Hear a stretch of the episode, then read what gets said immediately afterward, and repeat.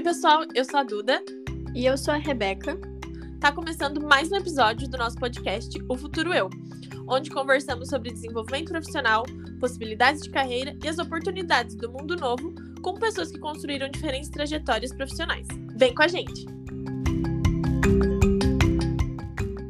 E aí, gente? Estamos de volta. A gente passou um tempo sem episódios, pedimos desculpas por isso, mas a gente está de volta, né? Depois de uma temporada e os episódios não vão parar. E hoje a gente trouxe um episódio muito legal com duas pessoas muito especiais, para mim principalmente, que são minhas amigas, né, de infância, a gente pode dizer assim, né, que a gente é, estudou na mesma escola, no ensino fundamental, enfim. E no episódio de hoje a gente vai falar sobre um tema bem legal. A gente convidou elas duas aqui, estou fazendo mistério ainda, não falei quem são, é, porque elas, um, elas trabalham, né? Elas têm como profissão e estão aí um tempo já trabalhando com, com algo que também é um propósito para elas, né? Algo que também tem impacto e é um viés social. Então, hoje está aqui com a gente a Ana Elisa Nascimento e a Juliana Bittencourt. Uh, a Ana ela trabalha no Das Pretas, ela é gestora de cultura organizacional lá, e ela vai explicar um pouquinho pra gente o que é o Das Pretas e o que ela faz lá. E a Juliana, ela é designer, e ela passou bastante tempo trabalhando e foi idealizadora do projeto Guananira, dentro do Fazendo Arte, lá no Espírito Santo. E ela vai contar pra gente também. Uh, as duas organizações, projetos são muito legais e vai ser muito legal esse papo aqui, falando um pouco sobre carreira, né? Entrando dentro de empreendedorismo social também. Enfim, bora lá. Então, peraí, rapidinho, eu falo PAZ para as pessoas?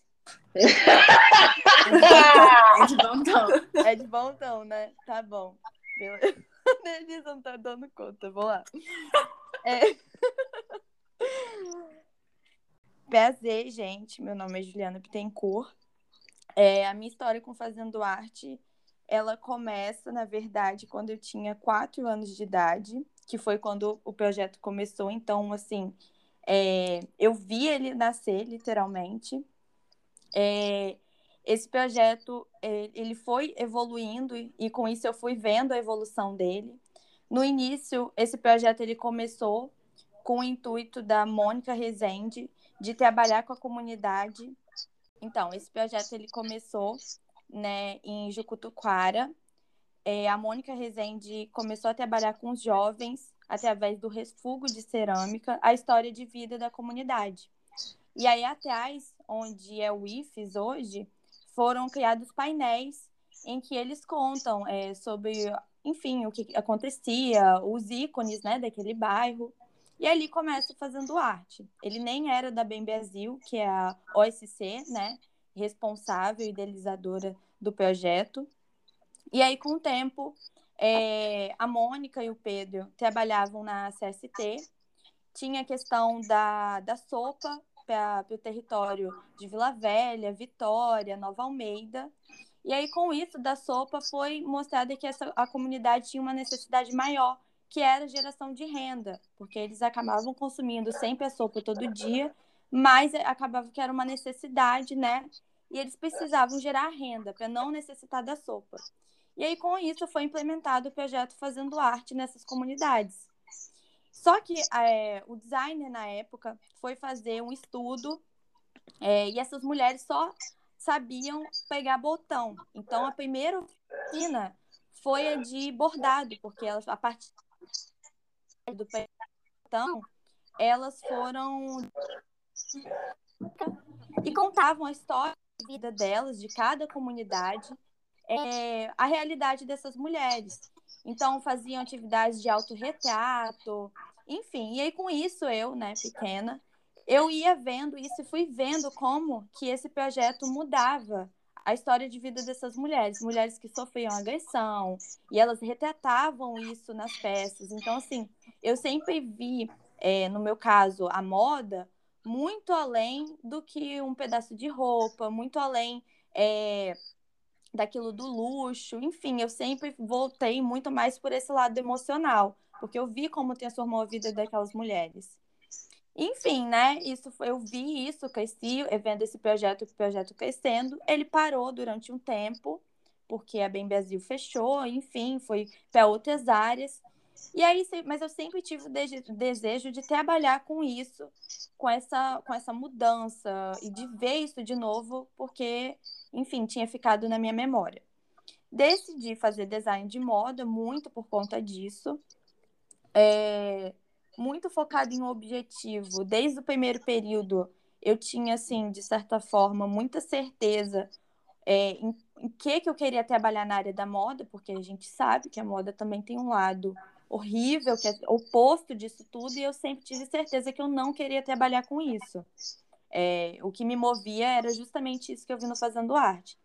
Desde o primeiro período, eu comecei a fazer estágio por mais que eu já sabia também o que, que eu não queria, eu quis trabalhar com isso para eu realmente ver né, e viver é, essa realidade e saber o que, que eu não faria. Então, desde o primeiro período, eu fui fazendo é, amizade, né? E isso as pessoas falam pra gente, ah, é networking, realmente, desde o início, muita gente leva na brincadeira. E isso realmente me fez abrir portas. É, relação com professores também que eu via que era o mesmo perfil. Então, assim, é, o Rosindo Torres foi um grande professor para mim. E aí, enfim, entrei no primeiro estágio, é, era bem aquilo que eu não queria seguir. Surgiu a oportunidade, é, eu nunca esperei sair ou, enfim, ser demitida para procurar algo novo. Eu sempre fui buscando, isso também foi algo muito bom. E aí, antes mesmo, eu fui e procurei é, estágio em loja de noivas, porque aqui no estado, é, loja de noivas acaba trabalhando com peças de alta qualidade, tem um trabalho muito minucioso, e eu queria trabalhar com peças assim. E aí, trabalhei, fui para uma loja de noivas, e aí foi uma das piores experiências para mim, porque foi exatamente contra tudo que eu acredito, condições de trabalho péssimas, é, a forma de tratar o funcionário, a forma de tratar o cliente, enfim, tudo que eu sou contra, eu vi nessa loja e, e senti na pele. Então foi assim uma experiência horrível, mas que foi muito importante também ter vivido para aprender e saber que nunca fazer é, e ver o outro lado também. Com isso, é, eu falei desse professor, né, que foi muito importante na, na minha trajetória na faculdade na minha carreira profissional, ele me indicou para uma loja, um ateliê de noivas que estava começando, que era de uma ex-aluna, que era super artesanal, feito à mão, muito delicado, porque geralmente aqui no estado é, elas pegam, né? As lojas acabam comprando dos Estados Unidos, de fora, então assim, só faz conserto, não, não faz o vestido do zero. E aí eu ia para essa loja em que eu participaria do processo de desenvolvimento do vestido do zero. Enfim, fui, participei, é, foi uma oportunidade incrível porque eu fui para a área do desenho, do desenvolvimento de produto, eu ajudei a desenvolver coleção, ajudei a desenvolver a ideia de desfile, ensaio fotográfico, então tudo aquilo que, que se idealiza né, na área da moda, eu apliquei muito e foi o primeiro lugar que eu consegui botar as minhas ideias literalmente para fora do papel e é ver o que que dava certo, o que que não dava. Então foi assim também uma experiência muito importante onde eu consegui também ter confiança, porque se eu tivesse ido para fazendo arte sem ter passado por esse ateliê, eu não teria confiança no meu trabalho. Então também foi de extrema importância. Saí desse ateliê, passei, né? Eu fiquei seis meses como estagiária. Depois eles me contrataram com carteira assinada. Eu fiquei, acho que fiquei mais seis meses. E aí saí porque o Fazendo Arte, ele não acontecia, né? Como eu expliquei, ele tinha parado. A Bem Brasil voltou em 2018 e era um sonho voltar com Fazendo Arte. É, a Prefeitura de Vitória fez um chamamento público, a Bem Brasil apresentou o Fazendo Arte e ganhou o chamamento público. É, e com isso, o Fazendo Arte começou em 2019, que era o ano que eu estava é, nesse ateliê. É, na metade do ano, eu saí e comecei a trabalhar integralmente para Fazendo Arte. É, lembrando, né, é bom pontuar, que o Fazendo Arte, ele acontece é, através de uma parceria com a Prefeitura de Vitória, através da Secretaria de Cidadania, Direitos Humanos e Trabalho e é financiado pelo PROCON.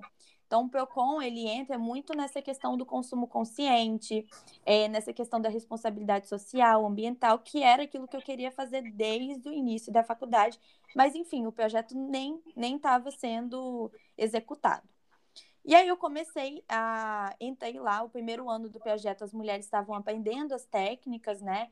Que era macramê, crochê, bordado, elétrica, enfim.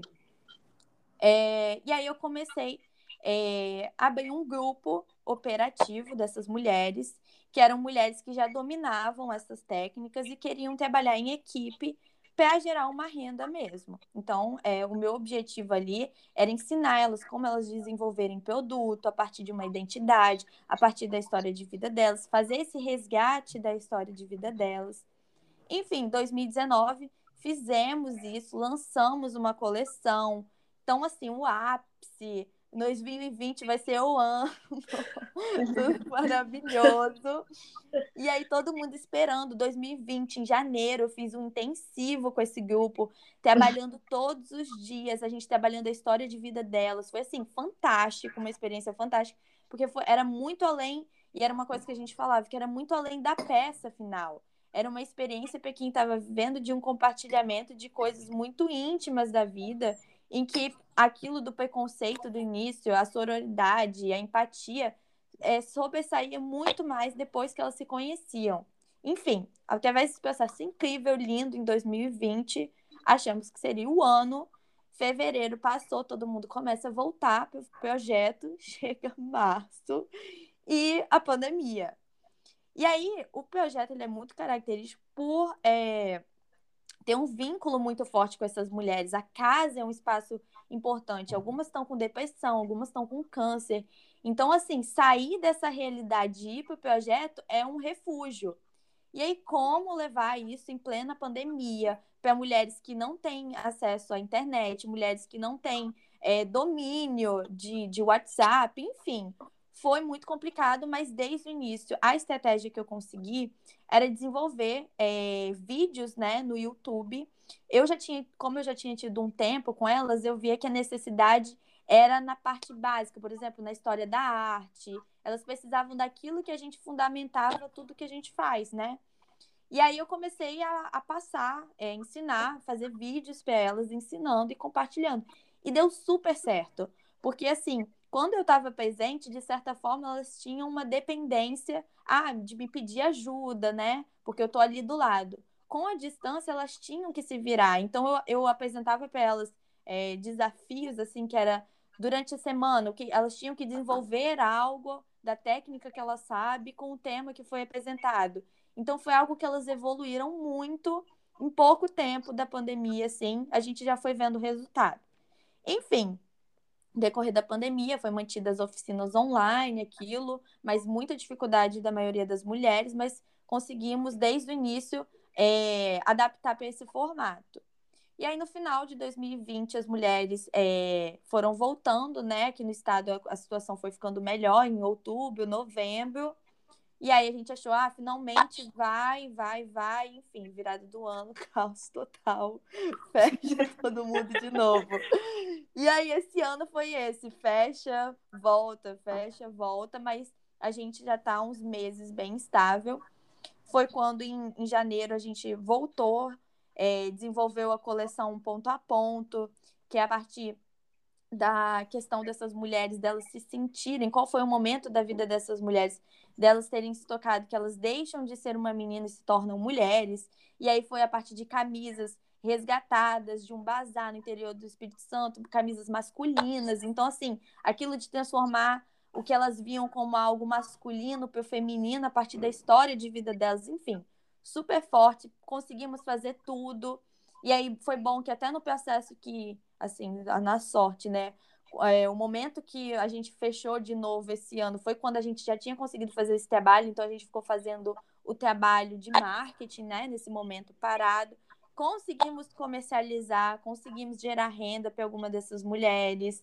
Então, assim, conseguimos ainda ir além de pessoas quererem que a gente, as mulheres contem a história de vida delas. Então, assim, passou as expectativas E é isso. E aí agora eu me sinto muito realizada com esse trabalho, porque vai muito além é, e é sempre. Mas também sempre pensei desse projeto, que esse projeto não e a marca não dependesse de mim para ser tocada, sabe? Que ela pudesse ser tocada por outras pessoas, que outras pessoas pudessem ser formadas para tocar esse projeto que ele nunca cabe, porque ele é maravilhoso, ele é lindo e pode ir para qualquer lugar. Gente, o, como a Juliana falou, né, eles estruturaram, estruturaram o marketing e tal, conseguiram comercializar algumas coisas. E a gente vai deixar o Instagram da, da marca aqui na descrição do podcast. Eu recomendo muito vocês visitarem, porque é a coisa mais linda. Uh, as peças que, que as mulheres criaram. É maravilhoso conhecer. E agora, bora lá pra gata, Luísa. Hum, Conta pra gente, Annelise, sua trajetória profissional e como você chegou agora no Das Preta, o que, o que é o Das Preta, o que, que vocês fazem, o que você faz. Eu sou bonita lá, acima de tudo. Brincadeira. Mas é, a Juliana veio falando um pouco assim a trajetória e ela veio desde o início, assim, né? E faz até sentido, porque se nasce ali quando ela tinha quatro anos de idade, isso faz parte da trajetória, basicamente de quase toda a trajetória dela, assim, né? E eu vou fazer um pouco do caminho inverso, porque o das pretas ele é o reflexo da minha trajetória pessoal, assim, enquanto esse descobrimento, se eu posso assim dizer, né? É... Porque foi na faculdade, assim, foi nesse contato com a graduação que eu comecei a me debruçar e a me olhar enquanto uma mulher preta. E acho que é interessante, assim, né? Aqui no podcast as pessoas não conseguem me ver. E, enfim, isso precisa ser demarcado enquanto. É, enquanto isso, assim, né? Sou uma mulher cis de 22 anos de idade, preta, cabelinho crespo, preso bonitinho, enfim. É... é na faculdade que eu começo assim, a, a olhar e a me entender enquanto uma mulher preta. E um ponto interessante, assim, também para entender isso, é que eu conheço Rebeca e Juliana da infância, assim, né, igual a Beca disse no início, assim, introduzindo, e a gente fazia parte, morava em um lugar muito branco, assim, né, e a gente estudava em uma escola particular, Estudamos juntas por muitos anos, foi maravilhoso. E também esse ambiente extremamente branco, majoritariamente branco. E é na faculdade que eu tenho acesso às discussões raciais e tudo mais, enfim.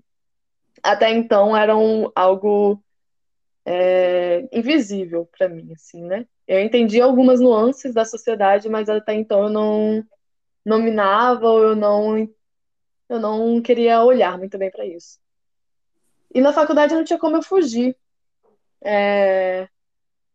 Porque, enquanto estudante de psicologia, eu não entendia muito bem ali, né? Como as, os conteúdos se encaixavam e tudo mais, porque aqueles conteúdos que me eram passados também não faziam sentido à minha vida, assim, né? Eu ficava, que merda que é isso aqui que eu tô aprendendo?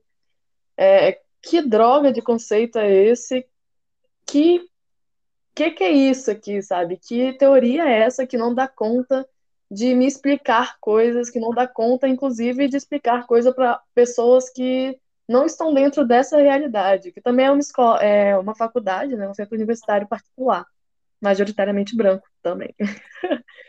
é, e aí é nesse processo de inquietação e perceber que a graduação ela não dava conta de me responder coisas que eu comecei a fazer algumas trajetórias é, um pouco. Eu quis fugir um pouco da, do caminho que estava sendo colocado ali para mim, né? Aquela grade obrigatória e tudo mais. Eu me vi na obrigação de correr atrás de outros conteúdos para conseguir entender minhas próprias questões, enfim. É, acho que um ponto muito importante também nesse processo é que na graduação de psicologia é muito é muito enfatizada, assim, na necessidade de fazer terapia e tudo mais. Os professores super aconselham, assim, de, desde o início a gente tem um profissional que acompanha a gente nesse processo, porque é, a formação profissional mexe com a gente e tudo mais, ali naquela, naquela troca de conteúdos, enfim. E por acaso, assim, eu caí uma psicóloga preta também. Acho que isso foi muito marcante para mim, foi um ótimo encontro também, né? O que também moldou muito, assim, essas trajetórias, né? Foi entrar num, no escritório, entrar na clínica de, de uma mulher preta e falar, ó, oh, ela também, essa é a profissional que um dia eu quero ser, ou não sabia que isso era possível, até então isso não tinha acontecido comigo, enfim e um acolhimento e, uma, e um entendimento das minhas questões que até então, para mim, era, era, sei lá, impossível mesmo.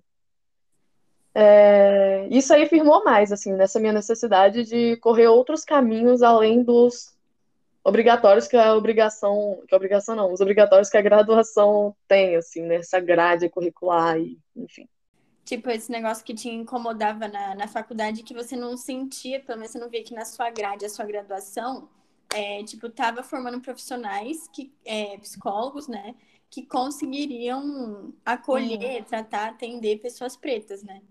Sim, sim. É, acho que isso é muito nítido logo de cara, assim, né? É, tanto é que o meu primeiro estágio foi no terceiro período de graduação, e uma coisa que, enquanto a Juliana falava, eu até anotei aqui, assim, sobre experiências de.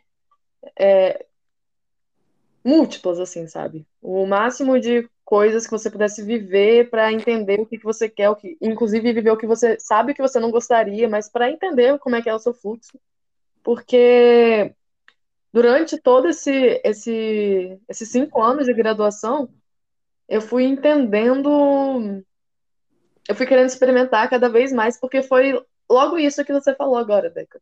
Eu não, eu não me sentia nem um pouco acolhida ali, em sentido de conteúdos, com a graduação. Então eu vi desde o início que a graduação ela não dava conta de muita coisa, assim, sabe? Tanto de conteúdos quanto de experiência, que eu tinha que fazer esse meu corre, assim, de entender sobre mim e que a graduação por si só não forma nenhum profissional, assim, sabe? Eu entendo isso, inclusive, não só na psicologia a graduação, ela. Pensando de modo geral, assim, né? É uma estrutura de educação que ela só tem a, o objetivo de formar mão de obra, assim, sabe? Minimamente qualificada. E aí, se você entra nessa pira automática, você só vira uma mão de obra qualificada, assim, sabe? E, eu não sei. Acho que nunca foi muito bem a minha questão, assim, sabe? Nunca foi muito de quero ser um profissional qualificado. Acho que sempre fugiu da minha, da minha ideia, da minha ideia isso, assim, né? E pensando de como chego na psicologia, foi desde o início sobre querer impactar vidas de modo real, assim, né? E não só conseguir esse dinheiro e, e conseguir sustentar uma boa, um bom estilo de vida e tudo mais. Embora eu fique andando aí pelas ruas vendo casas caras, sabe? É, eu adoro esse estilo de vida, assim, alto padrão e tudo mais, coisa chique, casa de 4 milhões, mas, poxa, não é o meu foco, objetivo de vida. Se isso puder vir a partir do meu trabalho, eu vou ficar muito feliz. Se não puder, eu também tô de boa, pô, porque o meu, o meu foco não é esse, assim, o meu foco é que eu possa atravessar vidas, de fato, assim, né? Enfim. É... E logo, logo no início percebi que a graduação ela não dava conta de me formar essa, essa profissional que eu gostaria de ser, de fato, essa, é, uma, me formar enquanto uma profissional crítica. É... E em algum momento a minha história com a Juliana até cruza ali, né? O meu primeiro estágio foi pela Bem Brasil, que é essa organização de sociedade civil, enfim, é...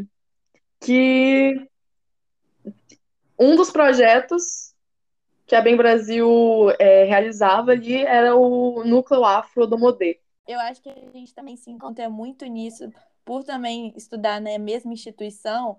Eu lembro que a gente se encontrava, por mais que eram cursos diferentes, a gente sentia a mesma necessidade de fazer coisas extras, porque a gente sentia muita falta. E eu lembro que a uhum. gente conversava muito isso, e eu lembro que era uma angústia do tipo, será que é porque a gente está ainda no início? Será que no final vai melhorar? Será que no final a gente vai se sentir segura? E assim, hoje, pois é, hoje eu formado e você finalizando, a gente vê que não, né? que, que não, era uma expectativa que não foi, é, não foi sanado, não foi, enfim. Mano, na verdade, isso aí não foi, foi até sem querer, né? Mas a, a Anelisa e a Gil, elas fizeram faculdade na, na mesma faculdade. Mim tá muito, muito junto. Sério, tô reparando nisso agora. Eu nem tinha reparado tanto nisso. Eu também não, pra ser bem sincera. Parecia que nem. Enfim, que não nos encontrávamos no- nos intervalos, sabe? Enfim. E é engraçado mesmo, assim, né? Tipo, nós duas semos convidadas aqui também. É, essas ideias próximas. Esse assunto que une vocês e a carreira de Une demais, une demais. Não, e é muito legal também, porque, por exemplo, a Annelise é a pessoa que eu sinto, a gente, a questão profissional é muito forte. Uma identificação com ela que a gente não sei explicar, é diferente, sabe?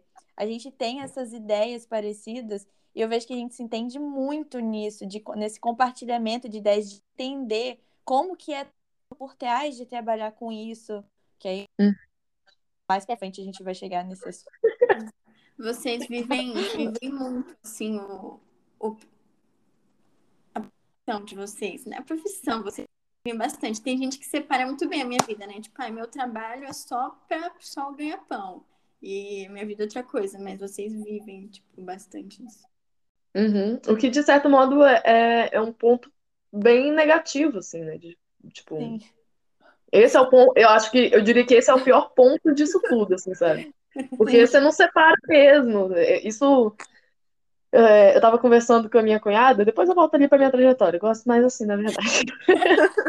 Eu tava, eu tava conversando com a minha cunhada, ela é, ela é graduada em História, mestre em Humanidades, enfim. E ela trabalha hoje como CX de um banco digital. E ela fica falando de algumas frustrações que ela tem nesse processo, assim, tipo, profissional e tudo mais. Mas como ela também fica feliz de, quando ela me vê, assim, trabalhando e tudo mais, ela, ela diz que ela vê o quão desgastante é pra mim, assim, porque ela fica, Ana, para além de ser o seu trabalho, é uma coisa que te move e que você acredita muito, assim, sabe? É sobre você para além do seu trabalho. Ela diz que é muito fácil, ela acha ótimo que ela trabalhe de 8 às 5 da tarde, 8 da manhã às 5 da tarde, e quando chega o momento dela de bater o ponto, ela se desligou e foda-se, assim, sabe? Enquanto pra mim ainda é tipo, nossa, nananana. E quando eu não tô trabalhando no Das Pretas diretamente com alguma coisa, assim, é, tipo, alguma coisa pontual, eu tô estudando sobre. Eu tô me movendo de outra forma pra sustentar isso daqui. Então é tipo tudo em volta disso, a minha e aí o porquê também, o porquê de se encontrar na minha trajetória isso assim, né? Porque também diz respeito sobre quem eu sou e essa descoberta enquanto mulher preta, assim, né? É, voltando pra isso, assim, o das pretas, ele surgiu na minha vida como um, foi a minha primeira referência assim dessa construção de negritude. Antes mesmo desse desse encontro com o Odomodê, é, eu sem querer, algum, sem querer assim, né? Eu moro em um bairro distante do centro de Vitória, que é onde fica o das Pretas e era também onde o Odomodê estava localizado ali. Em um momento de muita frustração amorosa, em um momento de muitas crises de ansiedade por conta de um sujeito, eu sentia que eu precisava, eu sentia que eu precisava me encontrar muito, assim, né? E eu precisava focar na minha, na minha profissão. É, porque nessa frustração eu pensei, ah, se o homem ali me chatear, pelo menos eu posso me agarrar aqui na, na profissão. E acho que não tem como desassociar essa história também, dessa trajetória, para além do fiz um estágio e tudo mais. Foi muito importante para mim essas frustrações e esses envolvimentos amorosos, enfim. É, e aí foi quando eu quis conhecer um pouco mais sobre mim, conhecer sobre as coisas que eu gostaria de é, conhecer e, e algum lugar que eu me sentisse pertencente. E eu sabia que o Das Pretas existia. Mas até então, o Das Pretas existia em um formato de uma collab, assim, né? Era um espaço físico que tinha uma loja física, assim, né? Que tinha várias lojas de empreendedores pretos. E eu ia lá e ficava conversando com o pessoal preto, né? Porque a minha vida toda cercada de gente branca, eu falei, ah, vou ali só para conversar com gente preta. É, e era basicamente isso. E aí, depois disso, eu encontrei o. Eu encontrei, não, né? Eu fui convidada para estar ali no Domodê. E eu ficava como. Eu era. Foi um estágio voluntário.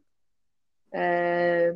Eu era assistente ali da parte das atividades e assistente de modo geral ali da, do funcionamento do Odomodê, né? E eu acompanhava diretamente a psicóloga, a Lu, maravilhosa, é, com quem a gente pensava, entendia um pouco os projetos e as atividades como aconteceriam, o que, que eu poderia auxiliar, enfim. O que para mim também foi muito importante, assim.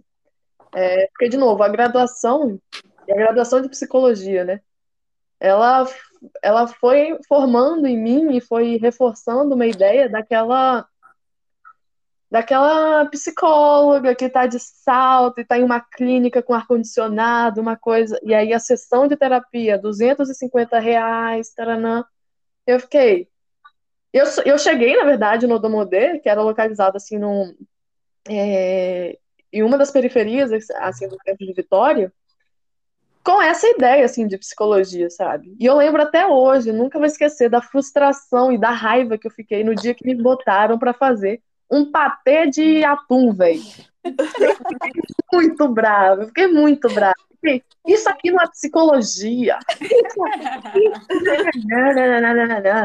É mentira, velho. Preciso... aquela, aquela experiência foi maravilhosa, porque foi quando eu comecei a entender o que era psicologia de fato, e não essa psicologia que eu reforçaria e que eu alimentaria se eu continuasse só na graduação, sabe? Se eu fosse fazer essas esses trâmites direitinho que a graduação pede você fazer, assim, sabe? Foi uma experiência muito, muito a, além, assim, desse, desse portão da faculdade que me ajudou muito. Inclusive, é, por ser esse estágio voluntário, assim, a faculdade nem reconhecia.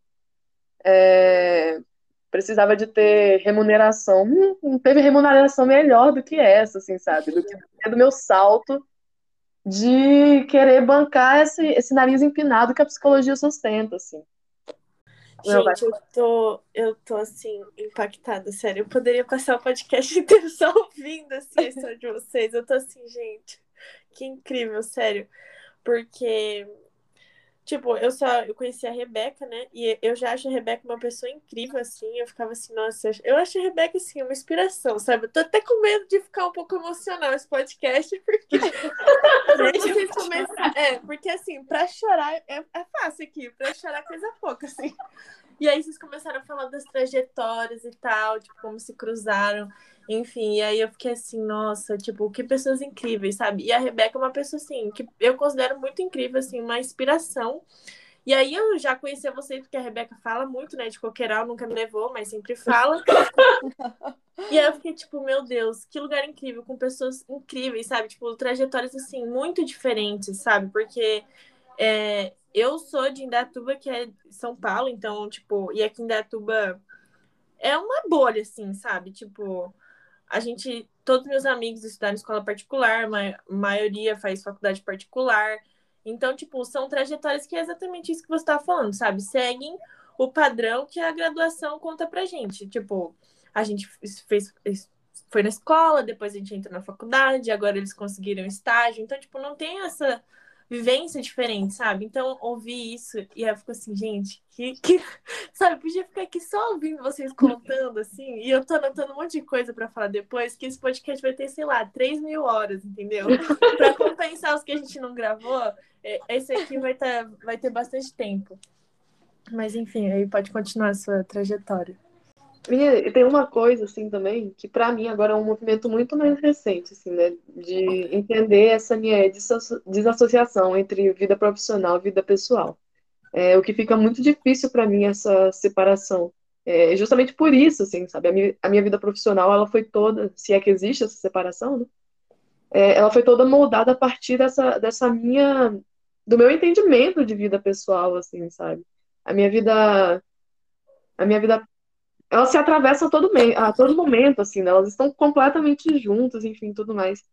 É, e aí, quando você falou sobre isso, assim, sobre ficar seguindo essa, essa regrinha da graduação, eu fiquei pensando também sobre o choque que foi para mim é, quando eu estava nesse estágio no do Modê, porque quando eu disse que moro num bairro distante do centro, é porque eu moro num bairro extremamente elitista, assim. O bairro nobre, a maior, o maior,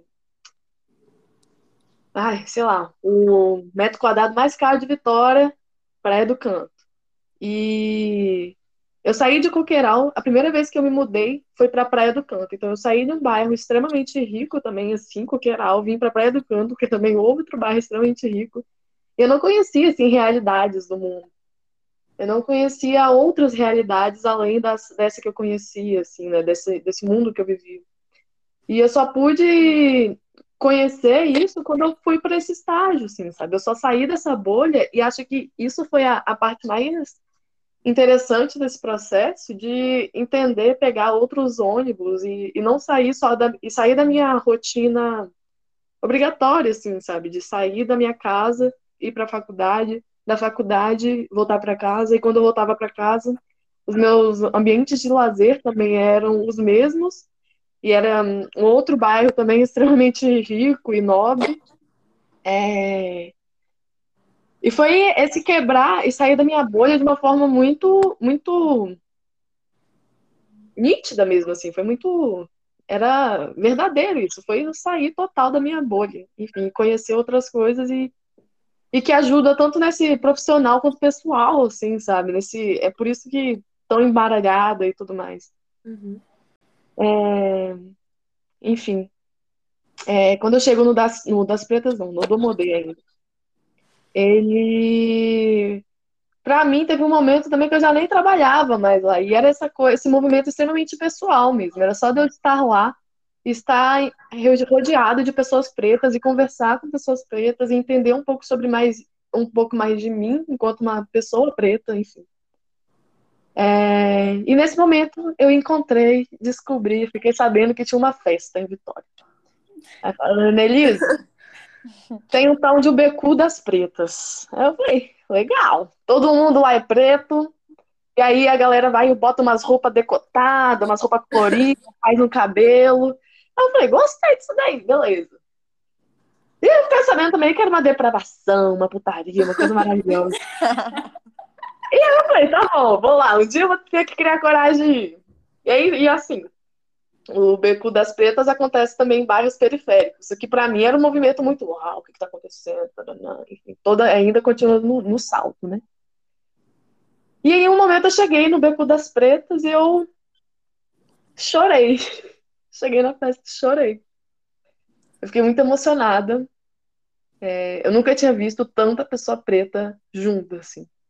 E, tipo, foi a primeira vez na minha vida inteira que eu vi tanta gente preta junto. E foi muito emocionante mesmo.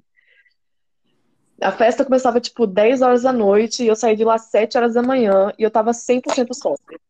Eu não bebi nada, não usei nenhum tipo de droga, não tava, eu só tava extasiada, assim, sabe? Era uma euforia muito grande de estar rodeada de pessoas pretas, de ter pessoas com cabelos incríveis e tudo mais. E...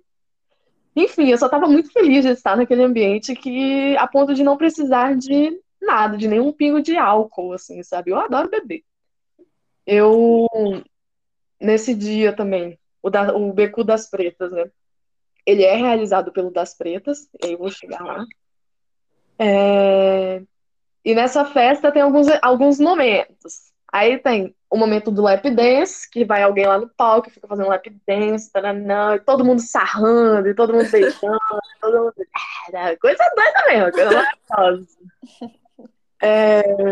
E tem o momento do, da batalha de cu, que é as pessoas, assim, aleatórias da festa, tipo, e é uma, a festa é enorme, assim, gente, é coisa de 5 mil pessoas, fechando uma, é, uma escola de samba, assim, sabe, a, o, o, ginásio de escola de samba, enfim. É, as pessoas são selecionadas, assim, e falam, vai lá, batalha de dança. E aí eu fui uma dessas pessoas selecionadas, minha primeira vez no Beco das Pretas, eu falei, vambora, Subi no palco e tudo, fiquei de quatro lá em cima de todo mundo, e, vim... e foi maravilhoso, assim. É... Ganhei, cheguei lá. Não é um problema, sério. A ela faz.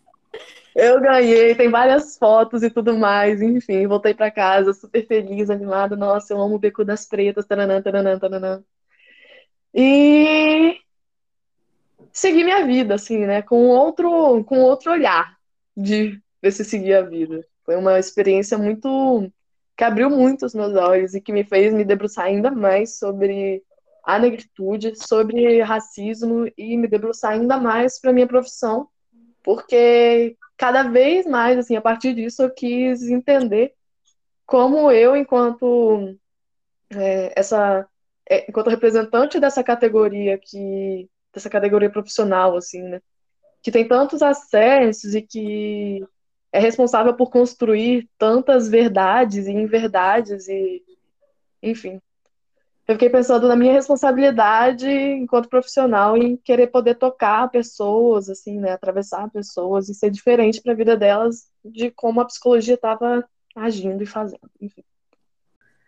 Comecei a correr atrás de estágio é, remunerado, enfim, porque precisava de fazer, começar a fazer o meu próprio dinheiro.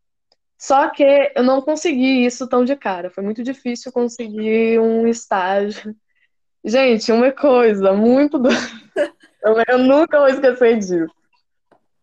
Foi meu primeiro processo seletivo para um RH de uma empresa, tipo Senac. Enfim. É... E aí chegou uma parte da, do processo seletivo que tinha que fazer uma redação. E o tema era livre. Eu falei, chegou meu momento. Agora é minha hora. Aí eu fiquei lá bugada, né? De pô, tema livre, não sei o que, que eu vou escrever, taranã, taranã, taranã. E eu critiquei o tema livre. Eu falei, ali. eu comecei a escrever um texto dizendo sobre o quão difícil era pra gente falar e ter, um, é, ter tanta abertura de falar qualquer coisa, assim, né? Eu, falo, eu escrevi um texto de, sei lá, 25 linhas sobre a nossa dificuldade o tema livre por conta da, da nossa modulação desde criança, na, na educação e tudo mais, enfim.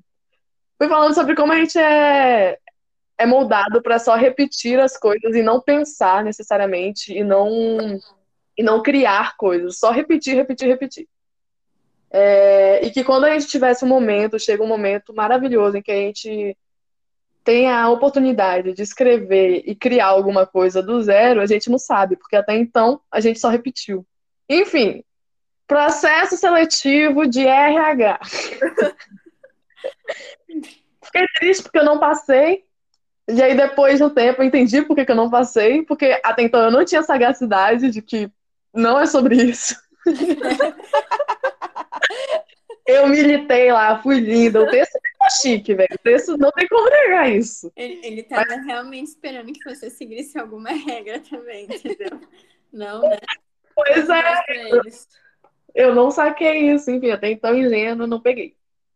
Acabei que eu consegui estágio com terapia ABA, né? Eu trabalhava com crianças de que, que pertencem, assim, né? Fazem parte do espectro autista.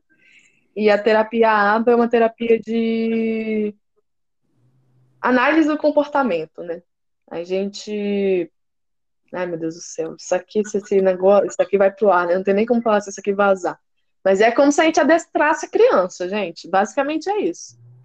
E aqui no estado, é basicamente isso que dá que dá estágio para estudante de psicologia. Então, pensando naquilo que eu estava falando, de seguir essa regrinha da graduação, no Espírito Santo, eu imagino que em outros estados também, assim, porque isso cresceu muito, seguir a regrinha da graduação de psicologia é fazer estágio com criança autista. E aí, pensando também, o boom de diagnósticos de crianças autistas, assim, e toda a problematização que tem envolto disso, enfim, é só isso que forma profissional. E é só isso que o mercado de trabalho tem oferecido é você trabalhar com crianças autistas e é você trabalhar no RH, no RH de empresas. Uhum. Eu ficava muito conturbada com isso, assim, sabe? Porque a minha única saída era trabalhar com crianças autistas, porque não conseguia me enxergar de modo nenhum em RH de empresa, muito monótono e tudo mais. Eu sempre gostei muito de criança, inclusive entrei na psicologia pensando em trabalhar com criança. Fui focando ali para o que era possível de fazer dinheiro como estudante de psicologia. Juro pra vocês, eu não consigo citar nenhum outro. algum outro amigo meu que não esteja fazendo isso. É... Caralho, não sabia disso. Também não. É? É surreal, assim. E aí você continua nessa, nessa. É isso, assim, você continua vivendo essa bolha, essa experiência de não ter nenhuma acriticidade nesse processo, assim, sabe? A gente só repete mesmo. E aí era o que eu tava dizendo no, no RH lá, né? A gente só repete, mas a gente não cria nada. Eu não conheço, eu não entendo nada. Nada não, não posso dizer isso. Mas eu entendo pouquíssimo sobre é, análise do comportamento e tudo mais. Tive, inclusive, pouquíssimos treinamentos na empresa que eu estava trabalhando, porque é, qualquer um, entre aspas, pode fazer aquilo ali, assim, sabe? É, é isso. Você chega lá, modula criança tudo mais, enfim. Extremamente problemático, mas ao mesmo tempo é funcional, funciona mesmo, as crianças, taranã, taranã, taranã, ótimo, maravilhoso. Porque é isso, né? Capitalismo precisa de algo que seja funcional. É, e a terapia de a terapia comportamental ali para essas crianças funciona. Tá dando retorno, a criança entra ali, aprende a fazer uns movimentos e tudo mais, ótimo. Enfim. Era muito frustrante para mim. Era simplesmente foi a pior experiência que eu poderia ter na vida. Mas ao mesmo tempo, assim como eu falei da minha cunhada, era muito bom, porque eu tinha o horário certinho, assim. Eu sabia que eu tinha que aturar aquela situação de 8 da manhã ao meio-dia. Só isso. Então, se eu tivesse que passar mais tempo, para mim já era irreal. Mas como era essa coisa tão certinha assim, era ótimo. Eu ia lá, fingia que estava trabalhando. A criança que eu atendia fingia que estava atendendo e aprendendo. Eu recebia meu salário no final do mês, estava maravilhosa. É, tinha o meu tempo para estudar e me dedicar a outros movimentos. E foi um momento na minha vida da graduação que eu estava muito sugada, assim, também, né? Porque acho que na tentativa de compensar essa coisa tão frustrante, eu fazia muitos outros movimentos, assim, também para, sei lá, agregar, enfim, para não ficar fechada nesse ciclo automático que a psicologia estava oferecendo ali. É, não existe profissão que não vá devolver para a sociedade de alguma forma, sabe? A gente, a gente trabalha para a sociedade e não ter uma discussão social nessas formações é tipo, tá fazendo para quê então, sabe? É. Enfim. É, e isso é uma, uma grande questão também na psicologia.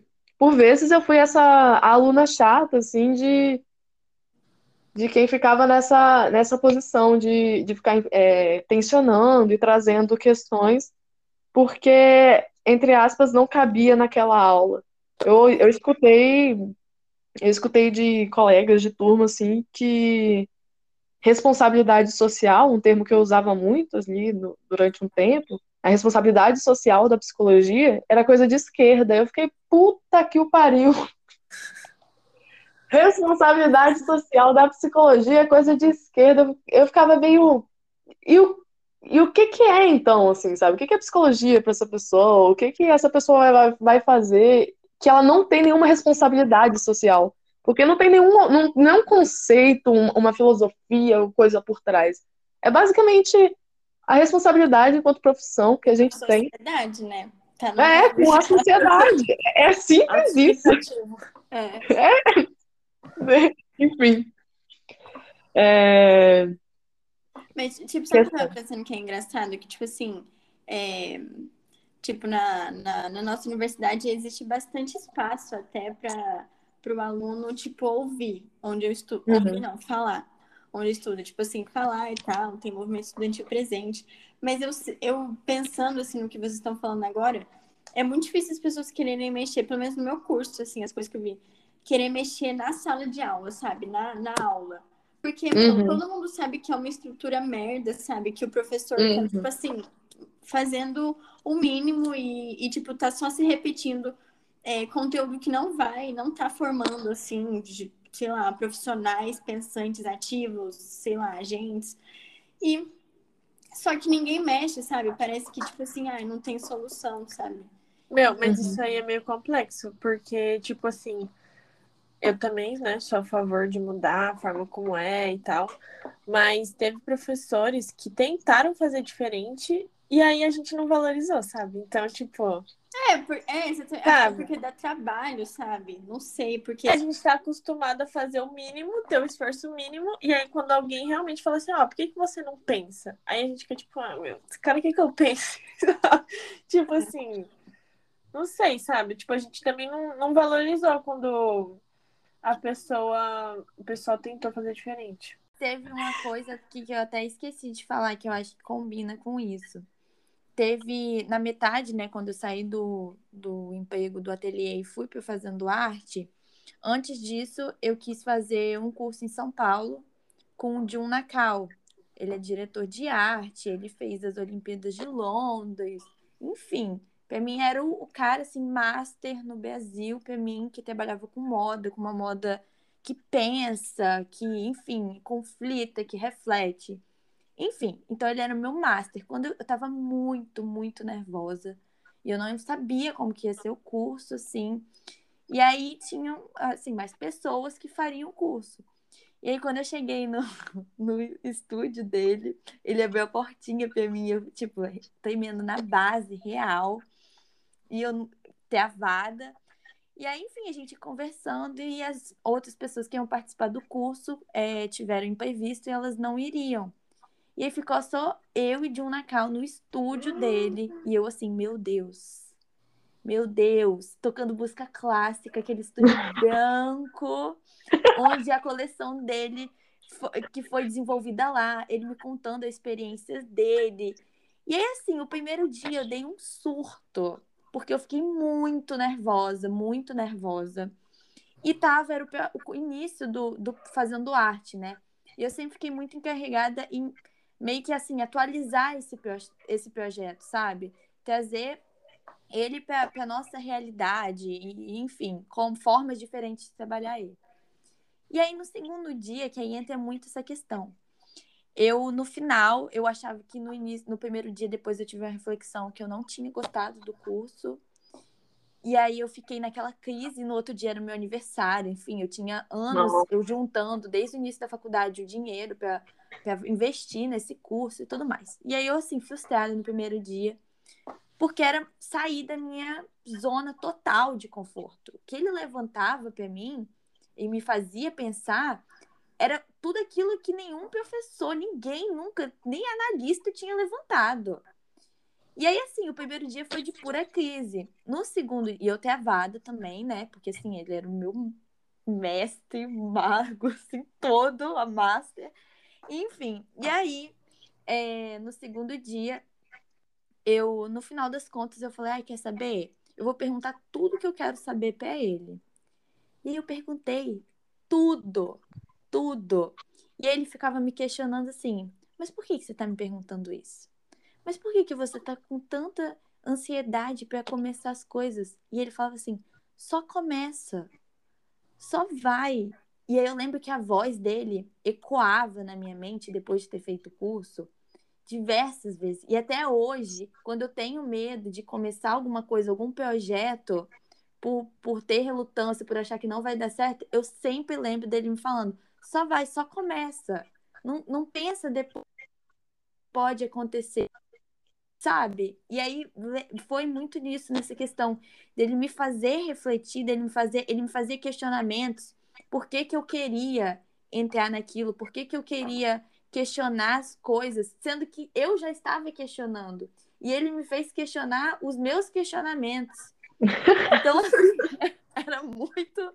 Foi assim, um divisor de águas para mim, porque depois daquele curso, foi a primeira vez que alguém falou coisas para mim e que elas, no início, elas não faziam sentido, mas depois elas faziam total sentido e elas ecoavam na minha cabeça. Foi muito louco, porque até hoje, eu fiz em 2019 o curso. E aí, é, enfim, digo para todos, tá? É maravilhoso. é, além da moda, é muito maravilhoso o curso. E, e é, eu acho assim muito profundo isso do fazer pensar, sabe? Porque o meu papel no Fazendo Arte é justamente esse: é provocar, é fazer com que elas reflitam, é fazer sair da zona de conforto. E muitas das vezes eu entro nesse papel do, do chato, do dar mais trabalho, do crítico, sabe? Porque fazer pensar, sair da zona de conforto, não é fácil, não é todo mundo que quer, sabe? Sim. E também, quando as pessoas se propõem a sair desse papel, coisas assim incríveis, nem só, nem só materiais, mas experiências incríveis de compartilhamento acontecem. Então, Uhum. assim, acho que tá muito ligado nisso da gente sair desse, dessa zona de conforto. Eu acho que às vezes a gente não entende muito das coisas que a gente está vivendo e fica reclamando, enfim. E, e acaba que desse, dessa situação saem questionamentos e saem perguntas daquela situação, mas que depois eu acho que faz a gente entender por que, que a gente viveu aquilo, sabe? Que foi também importante ter vivido aquilo. É, como aquelas experiências ruins ou essas experiências de provocar algo. Eu acho que o que você está falando, Ju, é... conversa muito um, sobre o que ela estava discutindo ali de, passaram professores por nós, que a gente não Sim. valorizou e tudo mais, no sentido de tem um porquê tem um tem uma justificativa pela qual as coisas funcionam da forma como funcionam, assim, né? O seguir o automático. É, E se a gente se a gente não tem que pensar, se a gente não tem que refletir, se a gente não tem que ficar no movimento crítico, é muito confortável, de fato, assim, sabe? A gente só seguir o fluxo é um, é um, é uma economia de energia tão grande, por vezes, inúmeras vezes, eu fui deitar chorando, assim, e, tipo, Sim. muitas vezes eu deitei a, a cabeça aqui no meu travesseiro pensando como eu só queria seguir o fluxo, assim, sabe? Como eu não queria ter que me estressar com nada, como eu não queria ter que ficar estudando essas coisas, como eu não queria ter que ficar nessa merda aqui, sabe? É, como eu queria só seguir e não ter que pensar em nada, só viver a vida tranquila. Mas não, não dá, não dá. É, fazer esse processo de fazer refletir, se autocriticar, se criticar ao, ao redor, assim, entender as coisas, é, é um processo doloroso mesmo, assim, né? Inclusive, eu tô pensando sobre como a terapia fica nessa função também, assim, né? E como o processo terapêutico não é falso, não é fácil justamente por isso, assim, né? Porque a gente começa a, a refletir e sair desse automático, assim, né? A gente sai dessa posição de passividade da nossa vida, a gente começa a, precisa refletir sobre isso se se enquadra para outros espaços, assim, também, né? Tipo, eu tenho um professor, eu tive um professor, né? Que ele saiu recentemente da FAESA, justamente porque ele estava cansado. Para ele era insustentável estar na FAESA, porque ele era esse único, esse único professor, assim, único docente que fazia com que a gente pensasse. Era o único professor que ele estava ali tensionando, inclusive, o grupo de professores e a instituição, porque o modo como é levado não é um negócio legal, assim, né? É... E quando ele passava processo avaliativo, assim, pra gente, era sempre uma coisa... A gente tinha que construir, a gente tinha que fazer uns negócios... E eu ficava puta, assim. Eu falava, que merda, por que que ele me manda marcar um X? Faz ali uma alternativa, um ligue aqui, aqui, pega no texto. Isso é muito fácil. Isso é, é tranquilo, sabe? A gente, ainda mais agora, pensando em EAD, a gente joga o Ctrl F e acabou. E que merda de profissão é essa que a gente está construindo? Exatamente, exatamente, exatamente. Tipo assim, eu, eu, eu tô, me encontro nessa e às vezes eu me sinto mal. Porque assim, mano, é isso mesmo que vocês falaram de zona de conforto. Porque eu, eu assim, por um lado, eu me considero uma pessoa que eu sou um pouco inconformada com o, a estrutura da educação aí, da universidade. É, queria que a educação fosse diferente e, e, sei lá, que a gente visse é, profissões de forma diferente, enfim. Só que por muitas vezes eu fui, tipo, esse aluno que vocês falaram que provavelmente não queria que nada mudasse, porque, tipo, chega a ser uma coisa estrutural, sabe? A gente já veio, a gente entrou na faculdade querendo o quê? Vamos se formar, diploma, emprego, trabalhar, comprar uma casa, casar, filho. Tipo assim, a gente já trouxe, e é isso que a gente tá buscando ansiosamente, porque tudo a gente tá buscando ansiosamente. E, mano, às vezes dá preguiça e a gente, não- sabe, não quer que isso mude. Às vezes. Nossa, é minha crise isso aí. Meu Deus. Esse círculo aí é minha crise. Eu teve a minha crise em relação a isso foi no prestando vestibular, foi no, no terceiro ano. Nossa, Porque eu não me. Real, eu não me encaixava naquilo das pessoas querendo medicina, direito. E aí eu admiti pra mim que eu queria moda. E aí ninguém achava que dava dinheiro, enfim, né? Aquilo. E aí eu pensando justamente isso, eu vou entrar na faculdade, eu vou arranjar um emprego, eu vou casar, eu vou ter um. Enfim, é- esse ciclo, isso me deu uma. Enfim, nossa, foi horrível. Mas isso também me fez, desde o primeiro período, que é aquilo que eu falei, desde o primeiro período, buscar um emprego e conseguir o meu dinheiro, sabe? Porque foi isso que fez a diferença. Essa, essa crise que foi, eu não posso depender das pessoas para conseguir, no caso, meus pais, né? Para conseguir aquilo que eu quero, porque não é, não é essa a realidade que eu quero. Eu não quero estar dentro dessa forma, mas também não sei onde que quero estar. Tô nessa descoberta. Mas essa crise, assim, ela vai gerando outras coisas, porque você não querer, você tem que achar aquilo, o que, que você quer. E não é de cara que a gente encontra, né? Eu ia falar duas coisas rapidinho. Que eu lembro que no terceiro ano, tipo assim, eu lembro, gente, exatamente da cena de eu sentada na cama, assim, e meus conversando com meus dois pais, eu chorando, assim, e eu ficava assim, gente, mas não é possível que a vida seja isso, sabe? Eu tava no terceiro ano também, e eu ficava tipo, gente, é isso, passar na faculdade, eu começo a trabalhar, e aí vai a vida é isso. Tipo assim, eu ficava assim, que, Exatamente. que merda é essa, sabe? Tipo, meu, eu lembro exatamente que eu ficava nessa discussão e tal. E uma coisa que eu ia falar sobre essa questão, né, de como a gente é doutrinado e tal. A gente teve uma aula na faculdade, a gente tem duas matérias com a mesma professora, que são bem parecidas, que é ética, cidadania e bioética. Tipo assim, não muda quase nada, sabe? E aí eu lembro que essa professora ela era bem legal, mas aí depois, tipo, o pessoal, a outra turma falou que ela não era tanto e tal, não sei, que ela era, falava umas coisas meio, né? Enfim. É, mas com a gente ela foi bem legal. E aí era tipo uma festinha, sabe? Que a gente tava tendo com ela ali, a gente levou salgadinho e refrigerante, sabe? Um momento de integração. E aí, tipo, acabou que chegou uma hora que tava todo mundo sentado, tipo, nas cadeiras, e ela, tipo, na frente de pé. E ela falou assim: tá vendo? Olha isso. A gente tava aqui num momento super de descontração e era como vocês já estão, tipo, como se a gente estivesse tendo aula, sabe? E eu lembro que eu fiquei assim, meu Deus. E a gente nem percebeu e tava todo mundo sentado.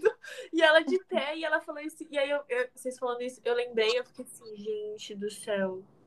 Eu nunca esqueci disso, sério, eu fiquei muito marcada, sabe? De como que a gente tá sempre sendo ensinado a fazer as mesmas coisas. A gen- a gente entra numa lógica, numa, numa. Eu gosto muito de pensar, minha cabeça funciona muito com analogias, assim, né? E faz muito sentido para mim pensar essa, o sentido de lógica como uma correnteza mesmo, né? E, e os movimentos que não seguem esse fluxo de correnteza são nadar contra a correnteza, e isso é um movimento extremamente cansativo, assim, sabe? É, é nesse sentido de gasto energético e tudo mais, enfim. É, mas com o que vocês É falaram. mar aberto, né? E aí você tem que encontrar a sua correnteza, e aí você vai testando em correnteza, enfim, é aquela até aquela angústia mesmo de não saber para onde ir. Uhum. E acho que a gente nunca vai saber mesmo, assim, né? E só testando. Então. Eu acho que teve um momento, assim, da graduação, que foi quando eu criei o, o perfil A Graduação Psi lá. É, Teve um momento, assim, né? Sobre a minha trajetória também. Quando eu estava muito próxima da, muito mais próxima da graduação e me envolvendo muito com a academia, foi quando eu, eu entendi que eu queria seguir carreira acadêmica, assim, né? Queria fazer mestrado, doutorado, ser professora, taranã, taranã, taranã. É, eu criei um perfil profissional no Instagram chamado a.graduaçãopsi. Não é pra seguir, gente, não é, não é isso aqui não. Eu já parei de postar lá. Eu tô off. É, mas foi um pouco de diálogo, assim, né? Com outros estudantes, não só de psicologia, mas sobre passar por esse processo de graduação.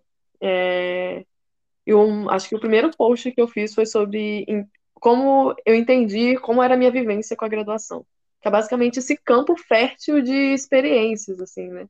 A graduação é o lugar mais seguro de experimentar coisas, porque a gente está basicamente é, coberto, assim, de um guarda-chuva que é o profissão estudante.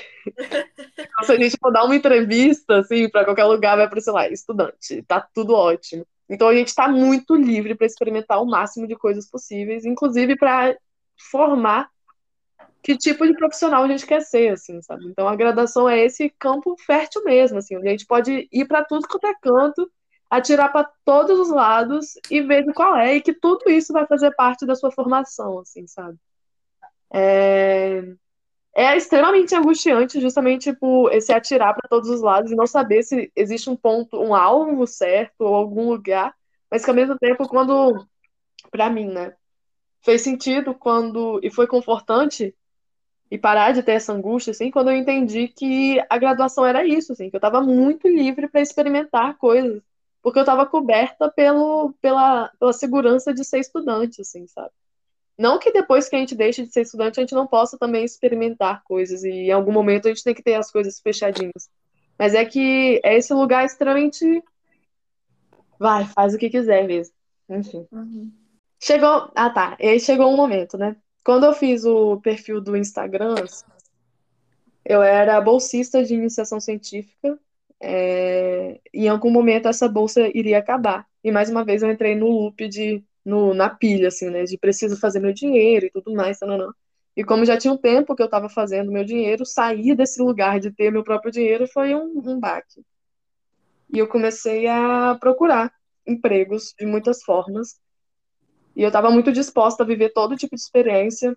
Mandava meu currículo para restaurante, para loja de biquíni, enfim, para todos os lugares possíveis. E eu ficava muito frustrada. Porque o meu currículo é muito bom, para academia.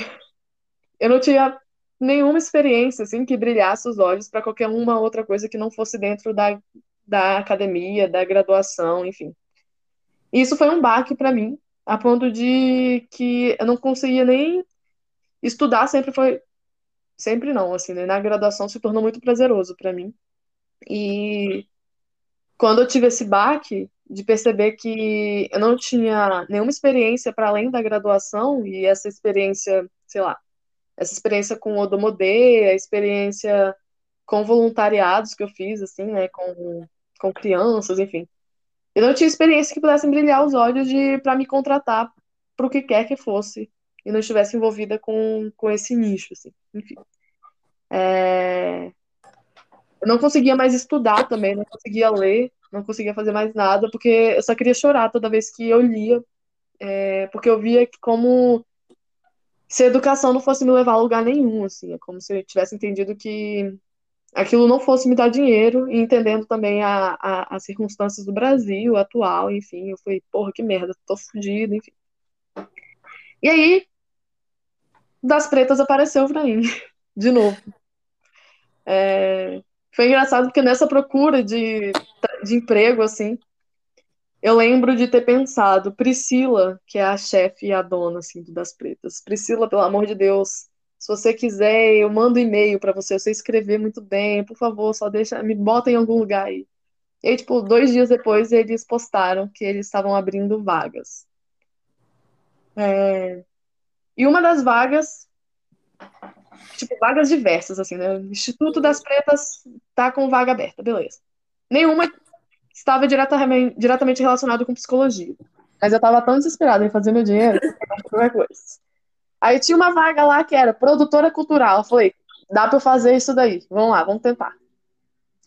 Mandei o meu currículo, mas para além de mandar meu currículo, eu mandei um e-mail muito fofo, assim, muito emocionado é, explicando quão, quão importante o das pretas era na minha vida e nessa minha formação profissional.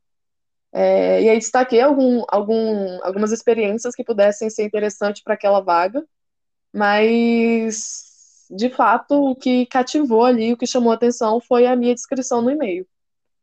É, o que também só foi possível porque eu conhecia o das pretas, assim, né? eu conhecia a, a forma como eles se organizavam e tudo mais. Eu sabia que tinha uma mínima abertura para fazer isso. Fui chamada para fazer parte da equipe do Das Pretas enquanto produtora cultural. E foi muito emocionante assim para mim, né? Tanto por estar no Das Pretas quanto por poder atuar de uma forma que eu conseguia enxergar psicologia, embora não fosse psicologia direto, assim, né? O que também só foi possível por conta da minha primeira experiência com o Odomodê de descer mesmo do salto do que é, de entender o que o que é a minha profissão. E eu consegui encaixar os conceitos e, as, e os estudos que eu tenho sobre psicologia, minha base fundamental assim de psicologia, para qualquer campo em que eu esteja atuando da minha vida, assim, sabe? É... E aí, com isso, com esse movimento. Ah, é, nem expliquei o que é o das pretas, né? Mas enfim. É, o das pretas, ele é um laboratório de inovação social, basicamente. A gente funciona, a gente é uma organização de sociedade civil também, uma OSC, mas a gente funciona no modelo de startup, assim, né? E a gente. Aqui eu tenho uma colinha, peraí, pra falar bonito. Ai, Deus do céu.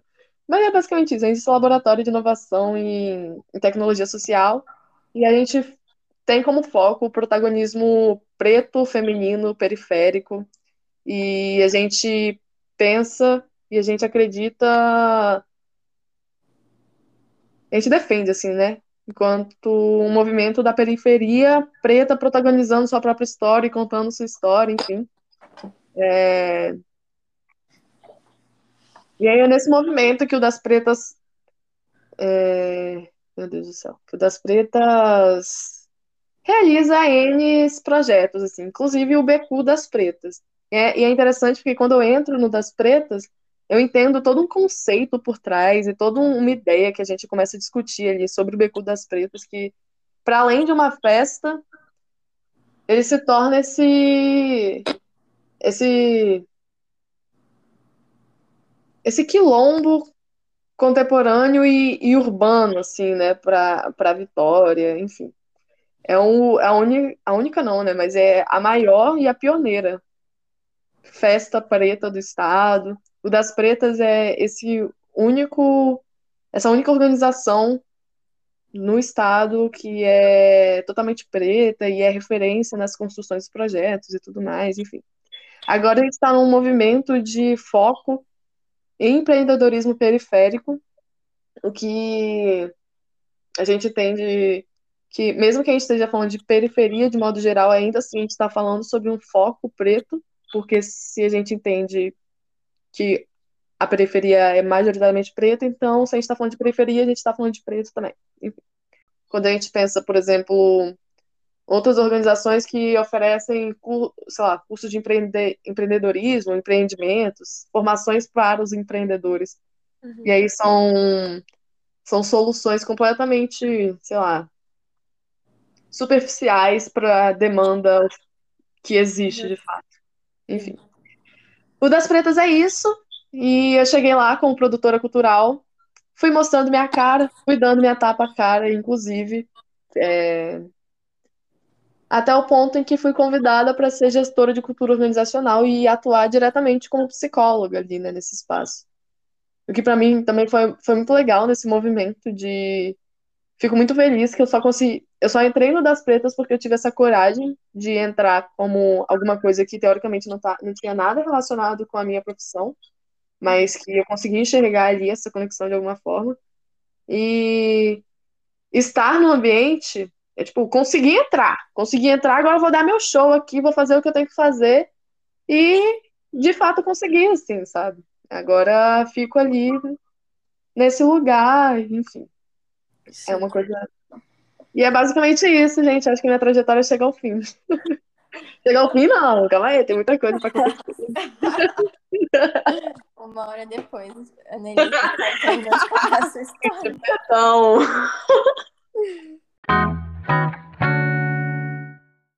Psicologia e moda são duas profissões que as pessoas consideram assim. Ai, gente, só. Pelo menos é aqui no meu âmbito, né? Ai, só quem tem dinheiro faz, sabe? Por exemplo, moda, sabe? Só se você tiver dinheiro, etc. Psicologia, você só faz terapia se você é rico, sabe? Isso é coisa de rico, etc, né? Agora que tá desconstruindo um pouco isso. E aí eu queria saber é, de vocês qual a visão que os colegas de vocês, profissionais, têm sobre esse âmbito em, empreendedorismo social, sabe? Que, se, se isso é discutido, se esse caminho é discutido, se eles acham, tipo assim, muito brisa, sabe? Se eles acham uma coisa interessante.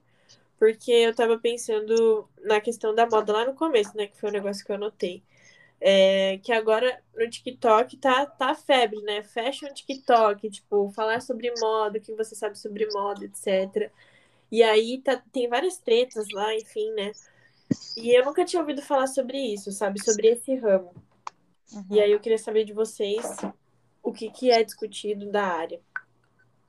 Eu acho assim, hoje é, já, já vem assim, desde o início desse, dessa século, né, da virada, eu acho que já tinham muitos profissionais trabalhando na moda é, com isso. Mas a moda sempre tem esse, esse glamour, né? Que as pessoas querem alcançar. Essa... É falso, gente. Já estou contando, é falso. Não é assim. Não é nada lindo. É horrível por trás. É horrível, é uma mentira. E assim, trabalhar com isso, é, de certa forma, é muito triste, porque é, é ver coisas e muitas das vezes muitas pessoas não podem falar nada. Então é, é um, um estado de silêncio mesmo. E é um fingir, né? Muitas pessoas fingem para os outros, enfim, é um teatro. É... A questão é que eu acho que já vem de um tempo, acho assim, 2010, as pessoas começaram a se questionar sobre isso, sobre esse formato. Então, eu vejo que já tem um movimento da moda muito forte dessa mudança, sabe? De, de questionar a questão ambiental. Tem muita gente desenvolvendo marca com soluções, só que aí entra nas questões. Você está fazendo, mas tem pessoas que estão, enfim, mentindo que estão fazendo. Então, assim, o consumidor, enfim, ludibriado sempre. É... Então, é muito complexo isso. É... Em relação ao que as pessoas acham, tem dois lados, no, pelo menos no meu ver. Tem as pessoas que acham que, ah, que lindo, um conto de fadas. Ou também, ai, que pena dessas pessoas, coitadinhas. E tem também as pessoas que falam assim, ah, mas você vai fazer isso?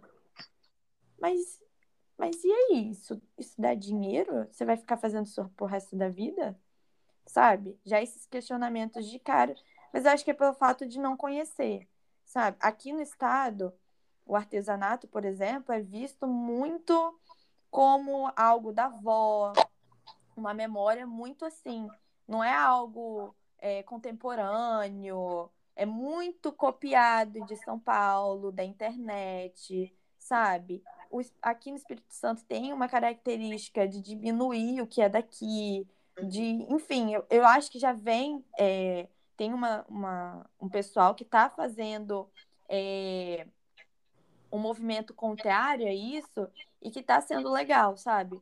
Mas durante muito tempo isso está, enfim, no, no, imaginário, na cabeça das pessoas. E é, é difícil, é, igual a gente estava falando de corrente, né? É difícil ir contra a maré, mas é, dá resultado também. Quando eu, ve, eu vejo quando você encontra pessoas que têm no mercado é, o mesmo ideal, assim, o mesmo pensamento, é muito muito bom, é refrescante, assim, dá um alívio do tipo, cara, eu não, sou, eu não tô doida por acreditar nisso, eu não tô sozinha nisso, e de se fortalecer, sabe? É, eu, é, isso é também um estado que eu me encontro hoje, de encontrar parceiros para a Guananira, que a gente é um refresco de que é possível sim mudar, é possível sim encontrar pessoas boas que estão no mercado, que realmente querem fazer as coisas e, e, ensinar, que querem mostrar a verdade, sabe?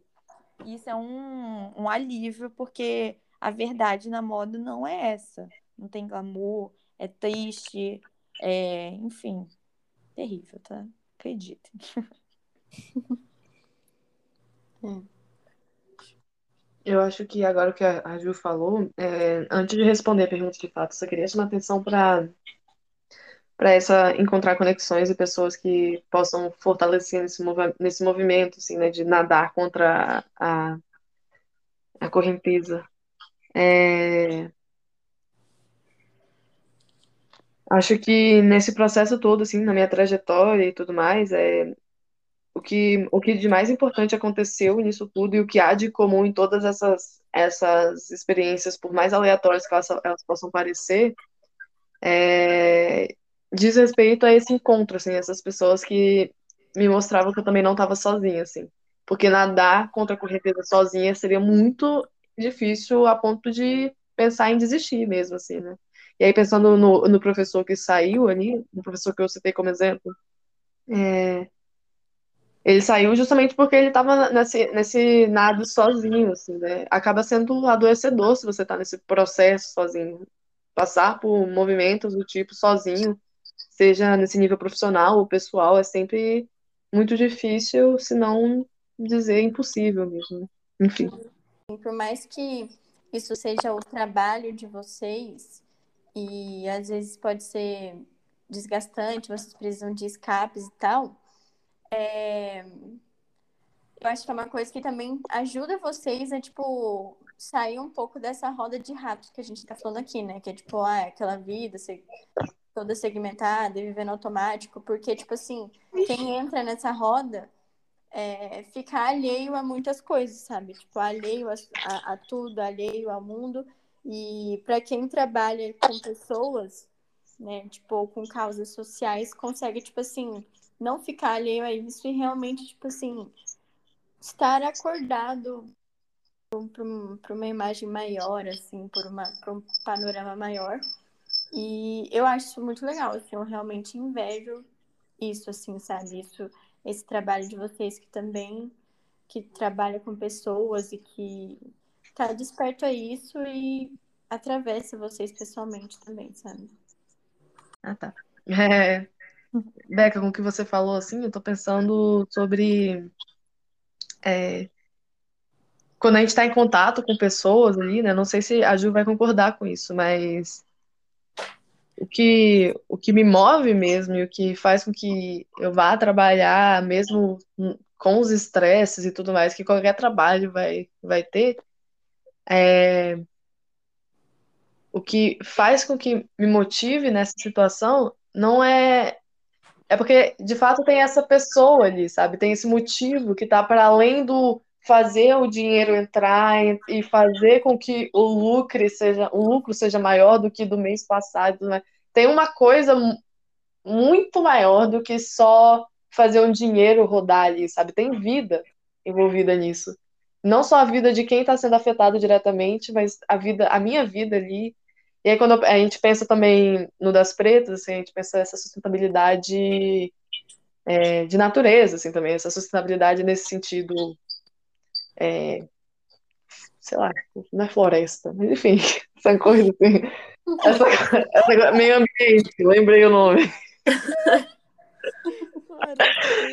Enfim, é, porque são coisas para além da gente tanto essa vida dessa pessoa quanto essa vida desse meio ambiente, assim, a vida da Terra de modo geral, é, que movem para além de só gerar dinheiro, né? porque dinheiro acaba que não é um motivo, não é um negócio, assim, sabe? Uhum. Sim, sim. Vai muito além. E isso, ao mesmo tempo que, assim, é, é maravilhoso, também é, é uma responsabilidade muito grande, sabe? É, porque é vi, essas pessoas estão ali, elas não estão de brincadeira, por mais que ah, ela tá ali pela convivência, mas são vidas e a gente marca as pessoas, né? E essa forma de marcar positivamente, dela sair dali é, melhor, conflitos acontecem, não? Trabalhar com gente é muito difícil, não é fácil. É, montar equipes, fazer com que as pessoas se entendam, tem preconceito, tem questão de diferença de idade, sabe? Essas coisas acontecem. Não é um mar de rosas como as pessoas geralmente pensam em estão cuidando ali das pessoas, que lindo, maravilhoso, e é só isso, ajudou, acabou. Não é assim, o, o desafio maior é dar essa continuidade só pontual.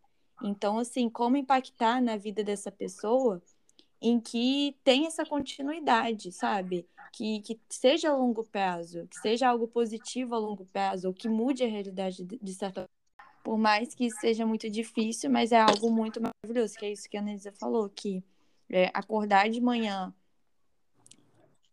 trabalha com algo maior, que não é só ir ali, bater o ponto e, enfim, acabou. Pelo menos assim, para mim, isso é, é, é o que, aquilo, é o que levanta da cama. Eu não, não me vejo, isso é uma certeza. Quando você pergunta também, ah, qual é a sua certeza? Essa é a minha certeza também. Eu tenho certeza que eu não me vejo trabalhando em um lugar em que ele não me mova para além é, de um objetivo supérfluo, sabe? Não é isso que me move. E também isso é um desafio, porque hoje em dia é, encontrar isso não é fácil, sabe? Por isso que eu falo. Teve um momento que eu tinha, assim, certeza que que eu ficaria para sempre fazendo que eu, o que eu faço. Mas, infelizmente, tudo tem seu fim, assim, né? As coisas mudam. É... Mas também é interessante esse processo de encontrar novas coisas. De saber que esse. Eu acho que o que a gente faz é tanto um, uma ferramenta, que é aquilo que também a Nelisa falou, que ela vê a psicologia em outros lugares, e eu também falo que eu vejo a moda como uma ferramenta que também podem ser outras ferramentas, mas que o formato que é feito, que ele perpetua, que é, dá, por mais que dê essa angústia do tipo, teve o fim, ou é, eu encontrei e desencontrei, mas existem outras formas, sabe? E que dá uma dessa, dessa esperança, esse conforto e essa angústia também de, de ter que encontrar essas novas formas, mas também um, uma ansiedade, sabe? Enfim, uma mistura de sentimentos, de medo, de bom, de. Enfim. Uhum. Sim, gente. Nossa, muito legal. Quase 140 minutos, hein? Pelo amor de Deus. Quero ver quem vai estudar isso. É, é, gente, muito legal. Ai, gente. Enfim, adorei. Para fechar o, o episódio, tem uma pergunta, né? Uma solicitação que a gente faz para todos os convidados, mas vocês vão ter que ser breves. é... Não é pergunta. é, é para vocês darem um conselho para os jovens da nossa geração sobre, sobre o, a, pauta, a pauta né, do nosso podcast, que é tipo desenvolvimento profissional, pessoal, carreira, um conselho nesse, nessa área, vindo de duas jovens de 22 anos. Posso começar? Vai, Júlia. Não, mas vai. Tá, eu vou falar. É, eu acho que eu vou dar o conselho que, que me deram. Eu vejo, recebo, de certa forma, quando eu posto as coisas do Fazendo Arte, que muitas pessoas têm curiosidade de, de como ajudar, sabe? Como começar nisso. De como ajudar uma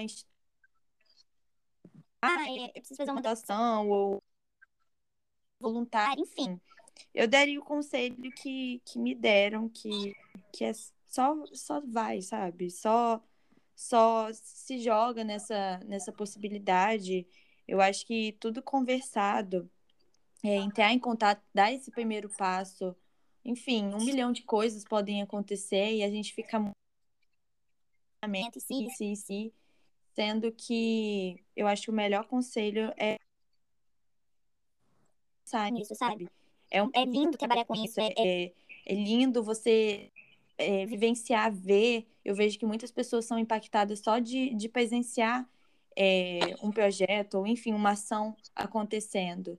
Então, assim, participem, é, é, enfim, busquem informações, vejam de qualquer forma, mas vai impactar de vocês para além da ação ou do, do que for feito, sabe? Da... Eu acho que o meu conselho vai muito com, com do que a do que a Ju tava falando, assim, também. O meu conselho é basicamente dar a cara a tapa, velho. Se joga nas experiências. Pode ser que não faça nenhum sentido, bicho. Nada. Você tá lá, apareceu uma oportunidade, você fica meio, o que que eu tô fazendo aqui, velho? Mas aquilo ali tem coisa para te ensinar, sabe? Aquela experiência pode te agregar em muita coisa. E se no pior de tudo, você tá pelo menos fazendo network, sabe? Que também é muito importante. É... E que em algum momento esse network também vai fazer sentido, assim, sabe? É basicamente se jogar para as experiências e para as oportunidades assim, que, de ensino e aprendizado que elas dão. toda experiência de vida dá uma oportunidade de aprendizado, assim, né? E acho que o, o último ponto, assim, de conselho é alimentem o LinkedIn de vocês. Mano, Denise tá falando isso toda hora. É necessário, por favor, galera. Mas é isso. Se joga as experiências e bota as experiências no LinkedIn. Pronto. Sai da zona de conforto também, galera. E, bom, eu queria agradecer vocês. Muito obrigada por ter topado participar do episódio, compartilhado todas as vivências, experiências, trajetória de vocês.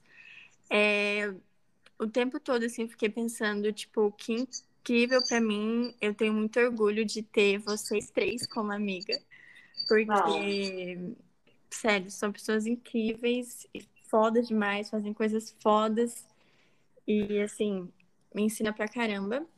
Estou lisonjeada de estar aqui conversando com vocês sobre isso, gente. Muito obrigada. Ah, É, eu queria agradecer também.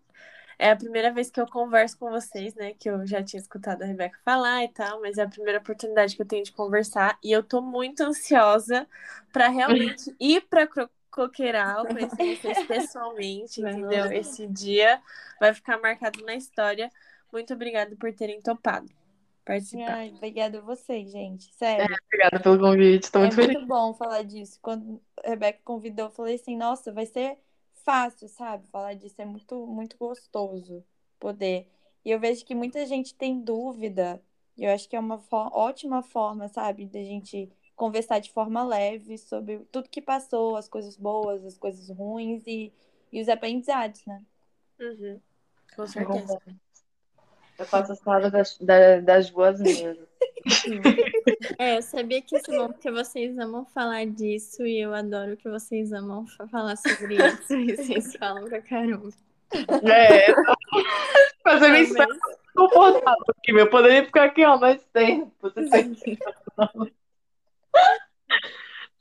Mas obrigada, gente, pelo convite. Obrigada, gente. Um beijo, até o próximo episódio. Tchau, tchau, gente. Valeu, gente. Tchau. Beijo.